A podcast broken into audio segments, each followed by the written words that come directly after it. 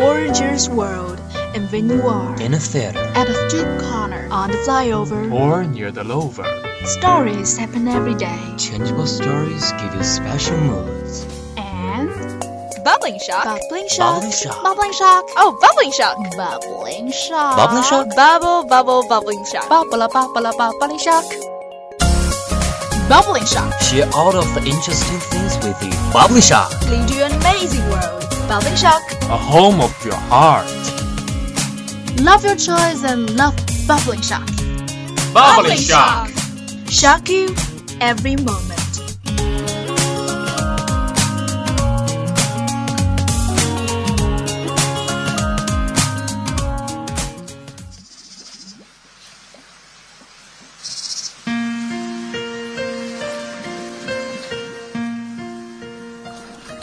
Good afternoon, everyone. This is 17.0 FM, Shangsi Lake Radio Station. You radio, you listen, you like it. This is Lydia. Yes, this is today's Bubbling Shock. I'm your old friend Charlene. Hey, Charlene. Long time no see. What are you doing recently? Oh, hi Lydia. I'm really busy with my report on travel. Really? You must have made abundant preparations for this report, haven't you? Yes, have collected plenty materials of tourism. Wow. Would you mind if I ask you some questions about your report? Oh, not at all. I will unreservedly tell you all I know. What tourist attractions are you mentioning in the report? Well, a lot, such as Guilin, Wuhan University, Songhua, and so on. Sounds great. Can you tell me something about the tourist destinations of Guilin? Sure, if you pay a visit to Guilin, never forget to travel to Yangshuo. It is a real paradise. The beauty of Yangshuo can be verified the proverb, east or west, Guilin landscape is best. So wonderful. I can't wait to visit Guilin now. Neither can I. Nevertheless, I prefer to travel to Wuhan University. Wow, I have heard that Wuhan University is famous for its sakura. I really want to see the spectacular flowers. Yeah, it is the sakura blossoms that attract me to visit this city. Do you know where the flowers come from? No. Maybe the end of story? You got it. The Japanese troops occupied the campus of Wuhan University in 1939. They planted about 30 young Japanese sakura trees, which are mainly distributed in today's Sakura Blossom Avenue. Some people view these flowers as a national humiliation. Japanese sakura blossoms once again came to Wuhan University 30 years later. By this time, they were the symbol of peace and friendship. Oh, these flowers are of great significance to commemorate. I should go to see these beautiful flowers someday. Um, I want to learn something about Songhua. Would you like to introduce it to me?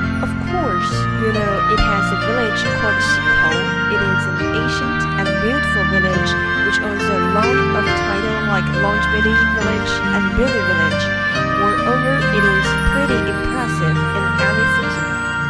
Absolutely wonderful. Dear Charlene, I have some more questions about tourism to ask you.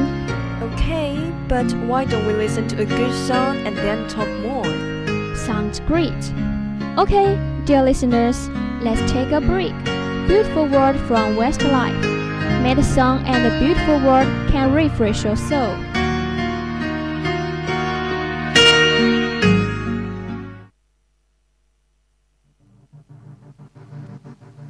Here we go, lost little lessons. Sometimes I mess up my intentions. I get lost. The cost was losing everything I known. Laying here, staring at the ceiling. Sometimes still dealing with the feelings been. What I've done, I was so far out there on my own. So quick to point the finger to find the one to blame.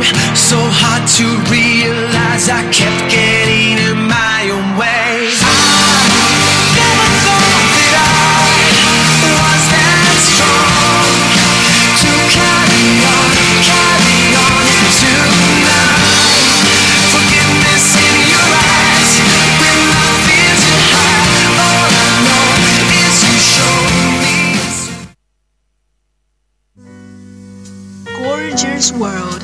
And when you are In a theater. at a street corner, on the flyover, Or near the lover. stories happen every day. Changeable stories give you special moods. And Bubbling shock. bubbling shock, Bubbling shock. bubbling shock, Oh, bubbling shock. bubbling shock, Bubbling shock. Bubble, bubble, bubbling shock. bubble, bubble, bubbling shock, bubbling shock. Share all of the interesting things with you. Bubbling shock. Lead you an amazing world. Bubbling shock. A home of your heart. Love your choice and love bubbling shock. Bubbling shock. Shock you every moment.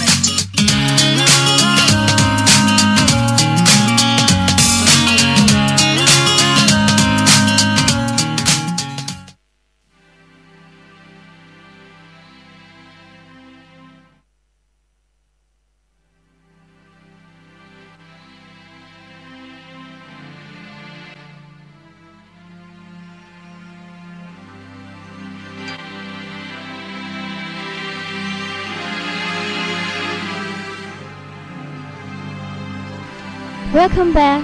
After beautiful song, here comes Bubbling Shock again. This is Lydia. This is Charlene. Oh, dear Charlene, shall we continue our talk? Yeah, um, where were we? We just talk about some places you are going to visit. Well, after learning so many places of interest, I want to know what should we do to prepare for travel. First of all, we need to plan tourism routes so that we can buy bus tickets, train tickets, or airline tickets in advance. You know, sometimes the tickets can be sold out quickly. Yes, and by planning tourism routes, we can find where we want to go more easily and then save a lot of time to watch the beautiful views. Quite right. What's more, if you are going to travel for a long time, you must take accommodation into consideration. Oh, I almost forget, forgot it. In addition, when we travel outside, we must pay attention to our personal safety and property security. Wow, you are so thoughtful. I often heard the news that someone was stolen when he was on travel. Indeed, if you take identity cards, credit cards, valuables such as jewelry, cameras, video cameras with you, you should be careful to take care. How important reminder. Well, travel requires attention to food and drink healthy. Do not purchase no QS quality safety certification mark or expired food. Oh, I should make the best use of your advice.